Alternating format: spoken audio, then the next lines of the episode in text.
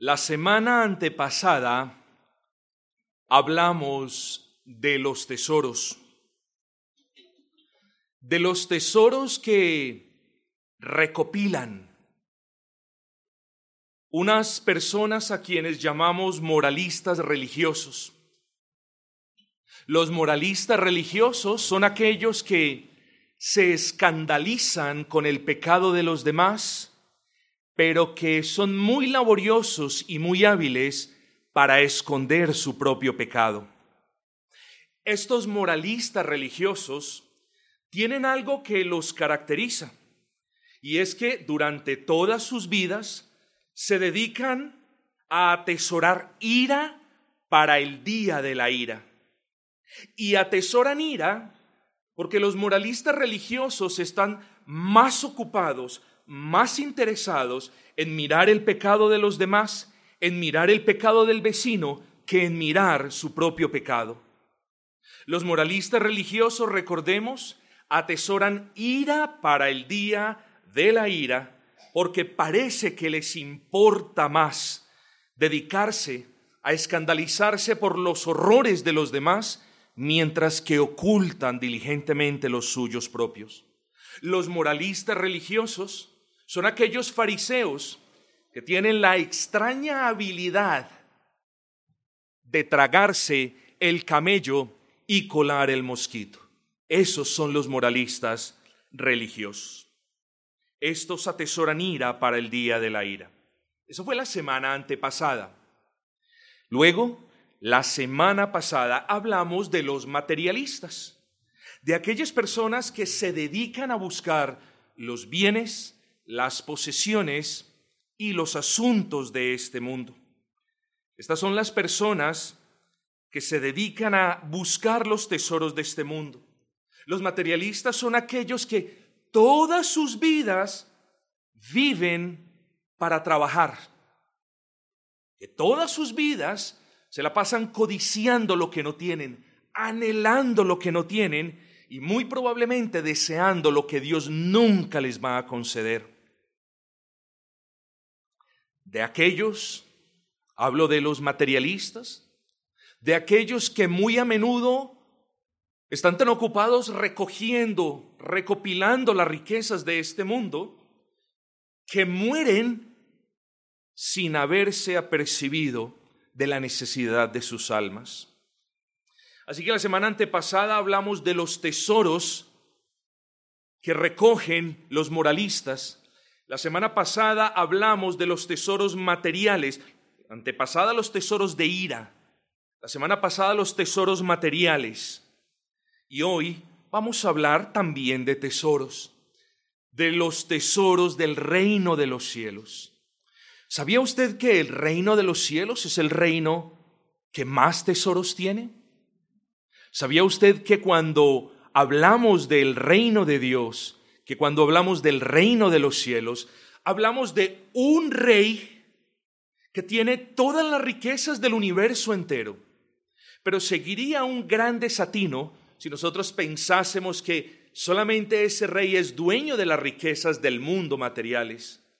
Sí, ese rey, el rey del reino de los cielos, no solamente es el dueño de todas las riquezas de este mundo, sino que aún más es el único dueño de las riquezas que sobreviven y que sobrevivirán cuando este mundo sea pasado por fuego.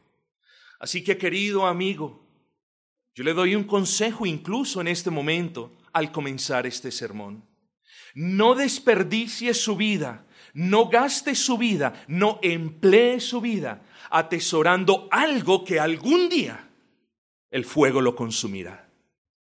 Hágase tesoros en los cielos, donde como dice la escritura, donde no llega el ladrón, y no llegará el ladrón, porque allá no habrá ladrones, ni fornicarios, ni maledicientes, ni mentirosos, ni avaros. Hágase tesoros en los cielos, donde la orina y la polilla no corrompen. Hoy vamos a hablar de esos tesoros, de esos tesoros que todos los aquí presentes deberíamos anhelar, de esos tesoros que todos nosotros o en los que todos nosotros deberíamos pensar. Hermanos y amigos, hoy hablaremos de aquellos tesoros que no son como ningún otro tesoro que usted se pueda imaginar. Usted se imagina, cuando yo le hablo a usted de tesoros, usted se imagina un cofre como un estilo de, de, un tesoro de un pirata, un cofre, un baúl lleno de monedas de oro, lleno de hermosas perlas, llenos de cadenas. Imagínese eso. Si eso lo sorprende a usted, yo le voy a decir algo. Si usted cree en Cristo, cuando usted crea en Cristo se va a dar cuenta que eso que usted vio en la televisión o que eso que vieron sus ojos de las riquezas de este mundo van a ser nada comparadas con lo que usted va a ver en los cielos. Así que lo que les quiero decir, hoy vamos a hablar de esos tesoros que no son como ningún otro tesoro que nosotros alguna vez podamos ver con estos ojos. Por favor, acompáñenme en la mañana de hoy al versículo número 19 de Mateo 6, Mateo capítulo 6, versículo 19. No os hagáis tesoros en la tierra, donde la polilla y el orín corrompen, y donde ladrones minan y hurtan. Esa es la parte negativa del mandamiento, de la orden. Es el Señor mismo diciéndonos a todos nosotros, no trabajen, no se esmeren, no se esfuercen todas sus vidas, no pierdan sus vidas acopiando y acopiando y acopiando las riquezas de este mundo, cuando a la postre serán corroídas por el orín y por la polilla. La idea en el original griego era de la polilla que corroía los vestidos finos de las personas. Eso es lo que está diciendo el Señor Jesucristo no se hagan cosas que a la postre van a ser carcomidas o por el tiempo o por los ladrones o por el fuego del juicio de Dios. Esa es la parte negativa, no hagan eso. No desperdicien sus vidas haciendo eso. Ahora viene la parte positiva. Si no, es decir, en vez de eso, esfuércense, esmérense por haceros tesoros en el cielo donde ni la polilla ni el orín corrompen y donde ladrones no minan ni hurtan. Así que el título que nosotros tenemos, queridos amigos y hermanos, para el sermón en esta mañana es sencillamente eso, tesoros en los cielos. Para efectos de este sermón, es apropiado que primero consideremos algunos aspectos relacionados con los tesoros celestiales, y lo haré brevísimamente. Así que hágase una pregunta. ¿A qué hace referencia la expresión tesoros celestiales o tesoros en el cielo o los tesoros del reino? En su sentido más básico o general, esta expresión hace referencia a las riquezas de la gracia de Dios. Así lo señalamos la semana pasada. La semana pasada dijimos que aquel ser humano que es rico para con Dios es aquel que abunda en las bendiciones que Dios le ha dado. Así que, claro, nosotros decimos, si alguien nos da una ofrenda es una bendición, si el jefe nos da un poco más es una bendición, si recibimos esto de un vecino es una bendición, si un hijo nuestro se acerca y nos regala algo es una bendición. Eso es verdad. Pero las verdaderas bendiciones radican en aquellas que provienen de aquel que está sentado en el trono del Altísimo, de Cristo Jesús. Porque no podemos hablar de bendiciones, escúcheme esto, no podemos hablar de ninguna bendición a menos que pensemos en la persona de Cristo. Usted no puede hablar de ninguna bendición a menos que sea por medio de Cristo. Es gracias a Cristo, gracias a su vida perfecta, gracias a su muerte sustitutiva, gracias a su resurrección gloriosa, que nosotros entonces podemos hablar de bendiciones. Porque aparte de Cristo no hay ninguna bendición. Porque fuera de Cristo no hay ninguna bendición. De hecho, Cristo mismo lo dice. Fuera de mí, apartados de mí, ¿qué dice? Nada podemos hacer. Y si no podemos hacer nada apartados de Cristo, ¿qué bendición hay? Ninguna. Así que todas las bendiciones las tenemos en Cristo. Y si alguien en este recinto está buscando la salvación, no la busque haciendo obras aquí en la tierra. Si alguien aquí es convencido de pecado en esta mañana y es movido por el Espíritu a pedir perdón en el nombre de Cristo, hágalo deseando que el perdón venga por aquello que hizo el Señor Jesucristo en la cruz del Calvario y no esgrimiendo nada que usted haya hecho aquí. Luego las bendiciones, la verdadera bendición, el verdadero bendecido no es el que tiene, no es el que recibe, el verdadero bendecido es el que abunda en las bendiciones que Dios da por su gracia. Más adelante vamos a describir esas bendiciones. Ahora bien, creo que hay una pregunta, una pregunta que todos tenemos que formularla. ¿Cómo podemos obtener eso? Si alguien se presentara en esta mañana delante de usted y le dijese, oye, hay tesoros en la plaza de Bolívar a granel. Yo espero que ninguno de ustedes salga del culto y se vaya. Pero si alguien le dijera a usted mañana quizás, oiga, descubrieron una guaca gigantesca en la villa y está medio Pereira sacando oro. Bueno, ¿qué tengo que hacer? dirá usted. No vaya tranquilo, vaya, hace la cola y entra. La pregunta en verdad que usted se tiene que hacer es, ¿cómo podemos obtener esos tesoros? Esa es la pregunta. No los tesoros de la villa, no piensen eso ya. ¿Cómo podemos obtener los tesoros en los cielos?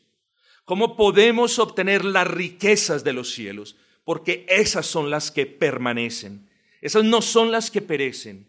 ¿Cómo podemos obtener? ¿Cómo poder ser ricos para con Dios?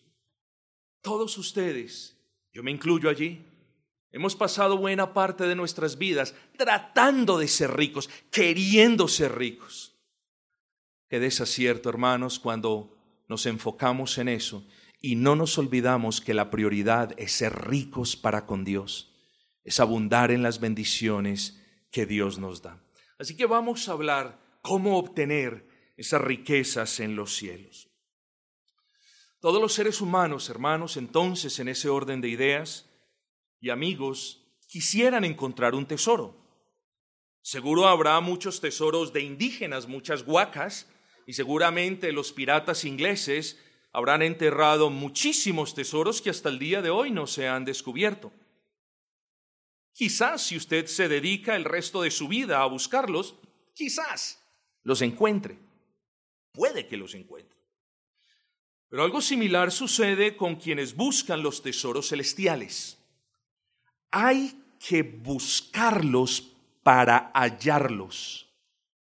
En lo que concierne a los tesoros en el reino de los cielos, hay que desearlos, hay que anhelarlos para hallarlos. En cierta manera, y solo en esta manera, hay que codiciar esos tesoros, hay que anhelarlos, desear esos tesoros, porque usted no va a encontrar los tesoros que en realidad le importan a su alma si no los desea. Si usted no desea encontrar una huaca, pues no se, no, se ponía a buscarla. A ninguno de nosotros nos interesa buscar huacas ni tesoros de piratas. Lo que sí es menester es que cada uno de nosotros busquemos la riqueza del reino de los cielos, las bendiciones del reino de los cielos. Y si queremos hallar esas bendiciones hay que buscarlas, hermanos. No caigamos en la mentira de que, bueno, es que son por gracia. Por supuesto que son por gracia. Por supuesto que son un favor inmerecido que Dios nos hace cuando las encontramos. Gracia es que Dios, el Dios omnipotente, haya tomado forma de hombre y haya vivido una vida que ninguno de ustedes puede vivir. Eso es gracia. Gracia es que ese bendito Cristo haya muerto en la cruz del Calvario y haya derramado toda su sangre para cubrir la multitud de pecados de todos los que creen en Él. Eso es gracia. ¿Nos merecíamos que Cristo hubiese encarnado? No, eso es gracia. Merecíamos que Cristo hubiese vivido una vida perfecta para imputar su justicia a nuestra cuenta. No, eso es gracia. Merecíamos que el Dios mismo hubiese subido a la cruz para derramar su sangre por los pecados. No, eso es gracia. Bueno, pero por mucha gracia, y es por gracia que podemos encontrar estos tesoros, no se les olvide que para encontrarlos hay que desearlos primero en el corazón hay que buscarlos, hay que ser diligentes. Pero hay una diferencia también, y una diferencia muy interesante, que a diferencia de quienes buscan los tesoros terrenales para enriquecerse, y quienes nunca tienen la certeza de que los van a hallar, ¿sí me entendió? A diferencia de quienes buscan los tesoros terrenales para enriquecerse y quienes nunca tienen la certeza de que los van a hallar. Escuche esto. Todo aquel que busca los tesoros de la gracia de Dios con anhelo y perseverancia y genuino deseo, tendrá la certeza de que los va a encontrar. Qué hermoso. Cuán necios somos nosotros en ocasiones, ¿no es cierto?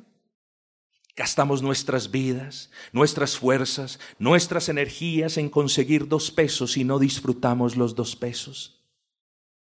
Queridos amigos, lo que a usted le quede de vida y recuerde, necio, viene Dios a pedirte tu alma y qué cuenta le darás. Lo que a usted le quede de vida, empléelo anhelando, deseando, en cierta manera codiciando tener los tesoros que Dios da en el cielo por gracia. A diferencia de quien busca los terrenales, no nunca teniendo la certeza de que los va a encontrar, quien busca los tesoros celestiales con diligencia, con la luz del Espíritu, siempre tiene la certeza de que los va a encontrar. Y quiero enfatizar eso, porque Dios nunca dejará que alguien que lo busque de corazón no lo encuentre. ¿Sí me entendió eso? Dios nunca Oigan el dogmatismo inequívoco con el que estoy diciendo esto. Dios nunca dejará que alguien que lo busque de corazón no lo encuentre. ¿Y saben por qué digo esto? Porque está escrito, está escrito en la palabra de Dios. Jeremías en su capítulo 29, en el versículo 13 dice, dice, me buscaréis y me hallaréis porque me buscaréis de todo corazón. Y este versículo prueba que todo aquel que busque a Cristo y los tesoros que en Él hay de todo corazón, encontrarán en Él perdón de pecados y vida eterna. Ahora bien, hemos hablado ya de a qué hace referencia la palabra del Señor cuando habla de tesoros en el cielo. Hemos también hablado un poco de cómo, cómo podemos obtener esos tesoros de las gracias de Dios.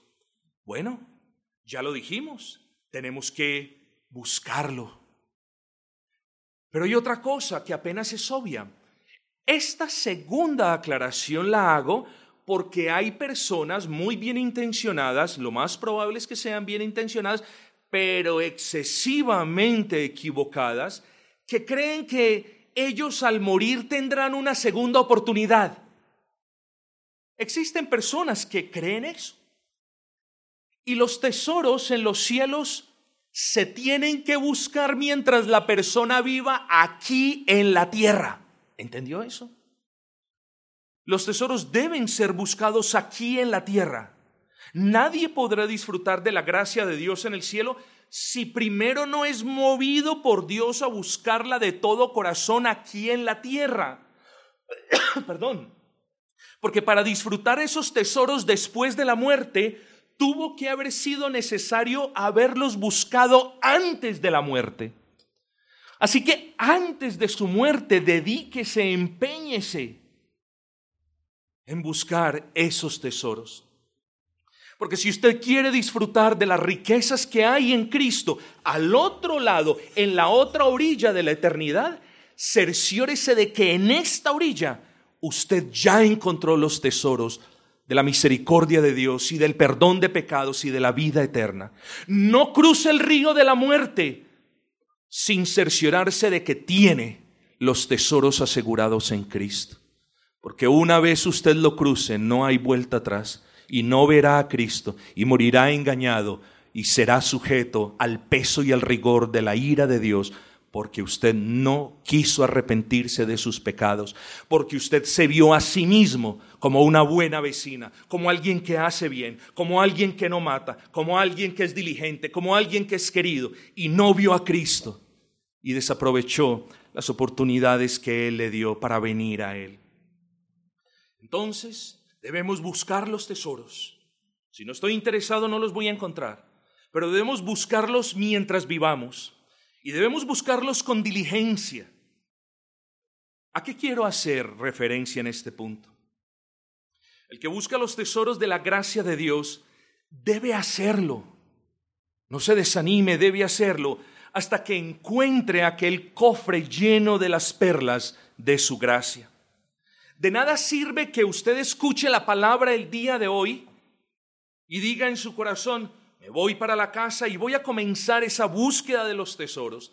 De nada sirve entonces que mañana se ponga de rodillas y diga, Señor, quiero encontrar esos tesoros, porque de nada sirve esto si el miércoles que usted tiene un poco de pereza, manda todo al trasto y se dedica a buscar los tesoros de nuevo de este mundo. Así que si en realidad usted anhela tener los tesoros que hay en Cristo y que solo Él puede dar, persevere no se canse, puede que se fatigue, pero persevere. Y muy a menudo sucede que quien busca las joyas del perdón de pecados, de quien anhela esas diademas hermosas de la reconciliación con Dios, va acabando, va acabando y está a punto de encontrarlas y se desanima. Nosotros hemos visto eso, ¿no es así? Personas que están tan cerquita de la salvación y a la vez tan lejos. Personas que empiezan con diligencia a buscar a Cristo y a las dos semanas ya de ese primer deseo no queda nada. Es como aquel que cava y cava y cava con la esperanza de encontrar los tesoros y luego llega un momento donde tocó el cofre tocó el cofre y dice, estoy cansado, mañana vuelvo. Amigo, si usted cree que está cerca de Cristo, yo le hago una advertencia. Ahí es cuando más lejos puede estar. Así que no le dé descanso a sus ojos. Si usted está interesado en su salvación, no le dé descanso a sus ojos hasta que usted abra el cofre y se posesione de esas riquezas que solo hay en el Señor Jesucristo. No descanse hasta que al menos haya, aunque sea en una mínima cantidad, la certeza de que sus pecados han sido perdonados. No le dé sueño a sus ojos, le repito. Pero estamos buscando los tesoros en los cielos. Debemos querer encontrarlos. Debemos buscarlos, debemos buscarlos hasta que los encontremos. Y recuerde, recuerde la promesa de, recuerde la promesa de Jeremías, me buscaréis y me hallaréis, porque me buscaréis de todo corazón. Pero hay otra cosa, el que busca los tesoros, los busca con luz. Difícilmente un buscador de tesoros terrenales podrá encontrarlos a menos que tenga una buena linterna, una buena antorcha. Y en el plano espiritual podemos decir algo similar. Ninguno de los que busca los tesoros de la gracia de Dios en el cielo los hallará a menos que el Espíritu Santo traiga luz a sus vidas. Nadie, nunca. Si el Espíritu Santo no le muestra a usted que usted es un vil pecador, usted no va a encontrar los tesoros en los cielos.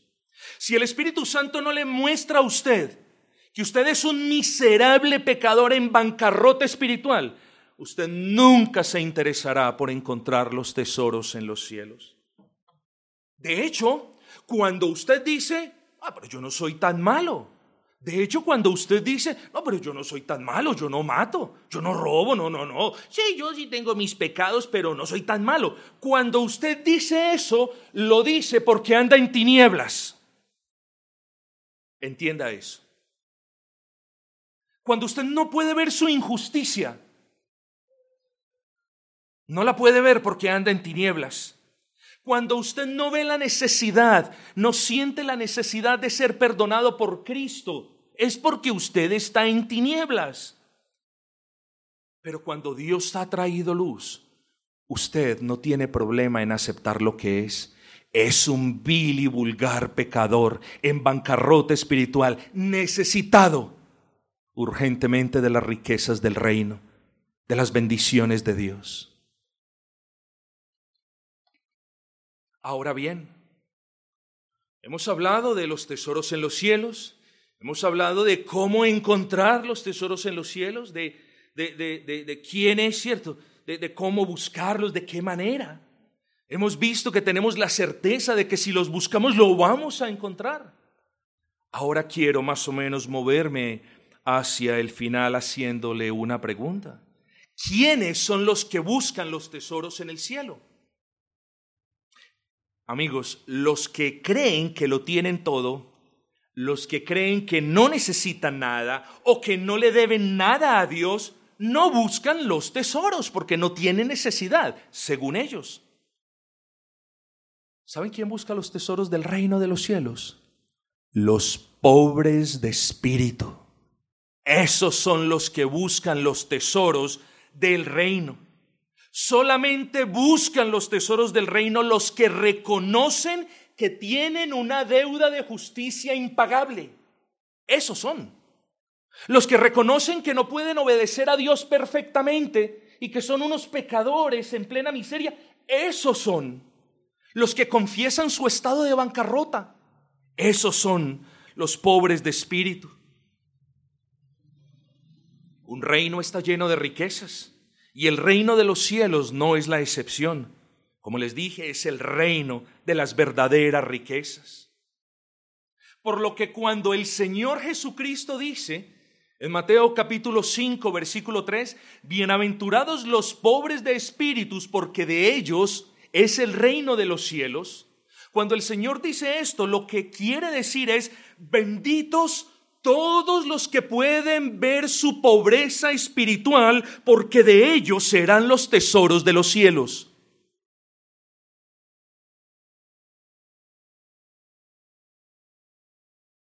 Ahora bien, aquellos que buscan los tesoros terrenales, muy a menudo no solamente pasan sus vidas tratando de encontrarlos, sino que cuando encuentran el cofre, se llevan la desilusión de su vida. Abren el cofre. Todo lo que gasté, todo lo que invertí, 40 años buscando la guaca. Me dijeron que aquí estaba enterrada. Ay, la encontré. Y cuando abren el cofre, se llevan la desilusión de sus vidas o no encontraron nada porque otro ladrón le ganó a él, o encontraron algo que no tiene valor en lo absoluto. Conclusión, votaron todas sus vidas y no terminaron encontrando nada. Respóndame usted, ¿valió la pena? No valió la pena. ¿Vale la pena buscar tesoros en los cielos? Para responder esa, yo les puedo decir, por supuesto que vale la pena. Pero para responder la pregunta de si vale la pena buscar tesoros en los cielos, para responder esa pregunta primero tenemos que ser honestos. Primero tenemos que responder la pregunta, bueno, ¿qué hay en el tesoro? ¿Qué hay en el cofre de las riquezas de Cristo? Eso tenemos que responder. Porque la respuesta a esta pregunta terminará diciéndonos si vale o no vale la pena de la búsqueda de esos tesoros. Así que tenemos que mirar qué hay. Cuando hablamos de tesoros ya dijimos, pero abramos, abramos en fe el cofre para mirar qué es lo que hay. En primer lugar, si usted busca los tesoros en los cielos y lo busca como ya lo hemos expuesto, usted los va a hallar. Y cuando usted halle los tesoros en los cielos, lo primero que usted va a ver es la más hermosa, la más valiosa de todas las perlas en ese cofre, la más invaluable de todas las perlas en ese cofre y es aquella llamada perdón de pecados. Ay, mis amados, el pecado es la violación de la ley, de una ley que usted no puede cumplir para justicia. El pecado ocasiona miseria para su alma. El pecado le trae miseria a su alma, pobreza a su alma. Y el pecado, y esto por la ley de Dios, demanda ser castigado. Por lo cual cuando usted viene a Cristo y cree en Cristo y abraza a Cristo y abrazando a Cristo, abraza las promesas de perdón de pecados que hay en Cristo. Oh, qué hermosa perla se lleva. Es una perla que no se puede conseguir aquí en la tierra. Es una perla a la que quienes desean tener acceso a ella deben venir primero a Cristo. Esta perla del perdón de pecados la podemos ver en ese cofre gracias a Cristo, a que la segunda persona de la Trinidad fue concebido por obra y por la gracia del Espíritu Santo, y fue concebido sin pecado, y nació sin pecado, y fue creciendo sin pecado, y vivió una vida perfecta delante de Dios. Y quiero que entienda esto, porque ni usted, ni yo, ni ningún cristiano ni el más santo de los santos que haya pisado este mundo ha vivido una vida perfecta para con Dios. Luego, nadie tiene acceso al reino de Dios. Nadie, porque no somos perfectos. Luego tenemos un problema. ¿Cómo hacemos para llegar al cielo? ¿Cómo hacemos para estar en paz con Dios? Primero, sus pecados tienen que ser perdonados. Y ninguno de sus pecados puede ser perdonado basado en lo que usted haga o deje de hacer aquí en la tierra.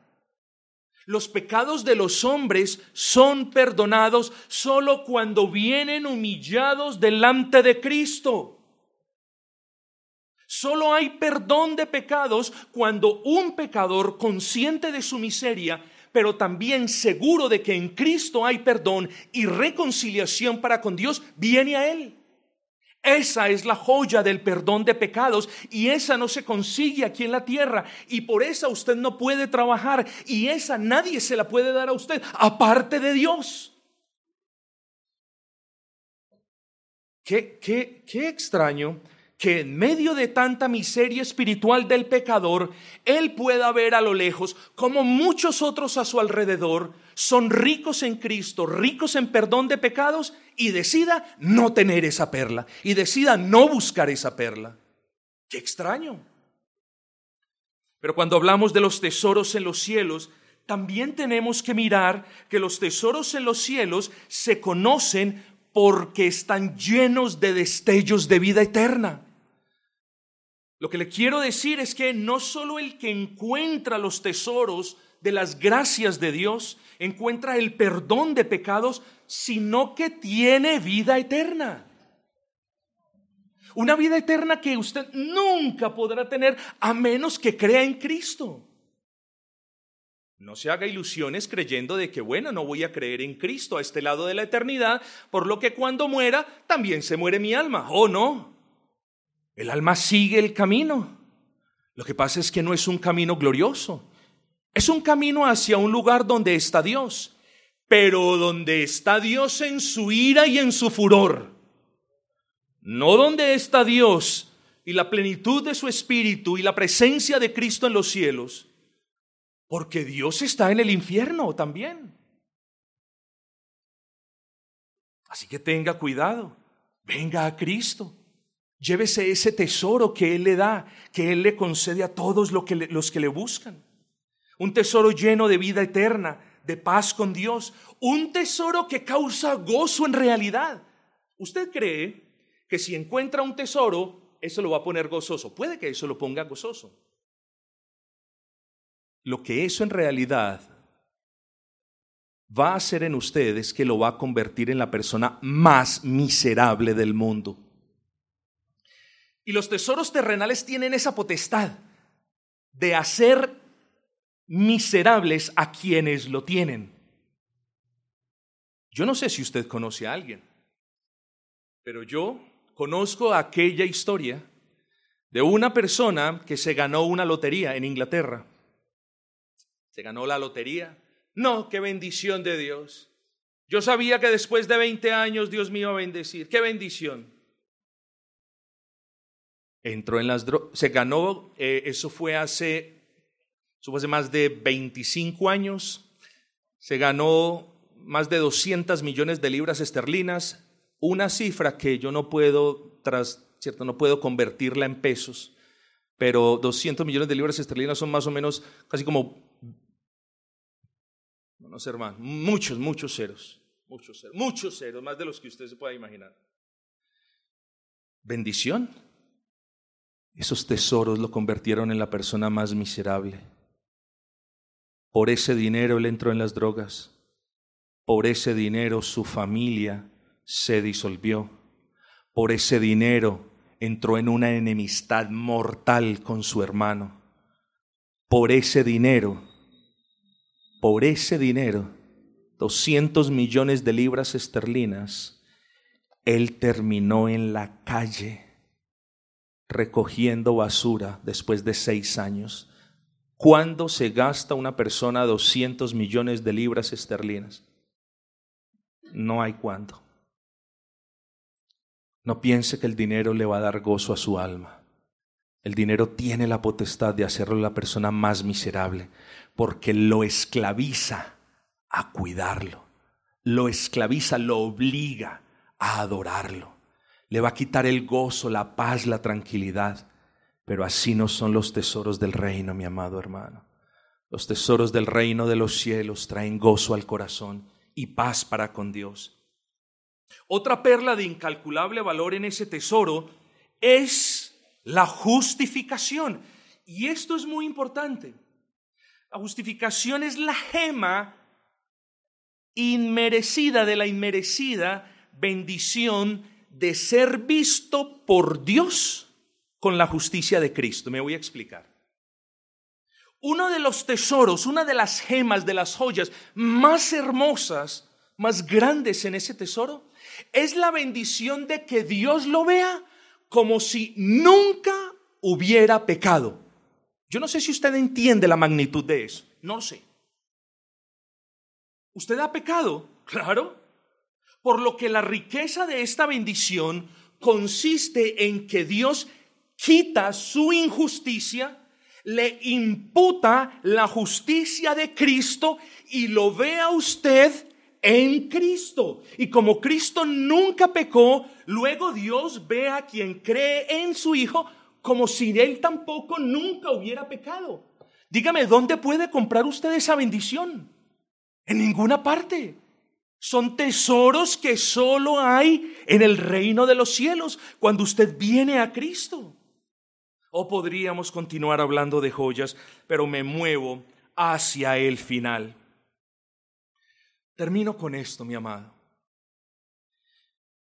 En el reino de los cielos, espiritualmente hablando, quiero que usted se lleve algo hoy. Espiritualmente hablando, no hay personas de clase media.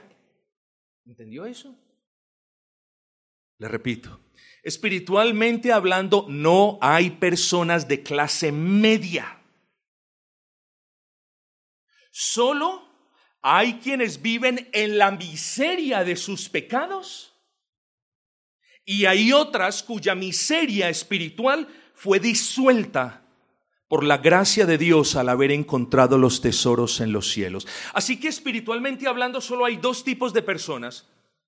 O aquellos que no han venido a Cristo y viven en la miseria de sus pecados? ¿O aquellos que cuando vinieron a Cristo comenzaron a disfrutar esa herencia del reino de los cielos.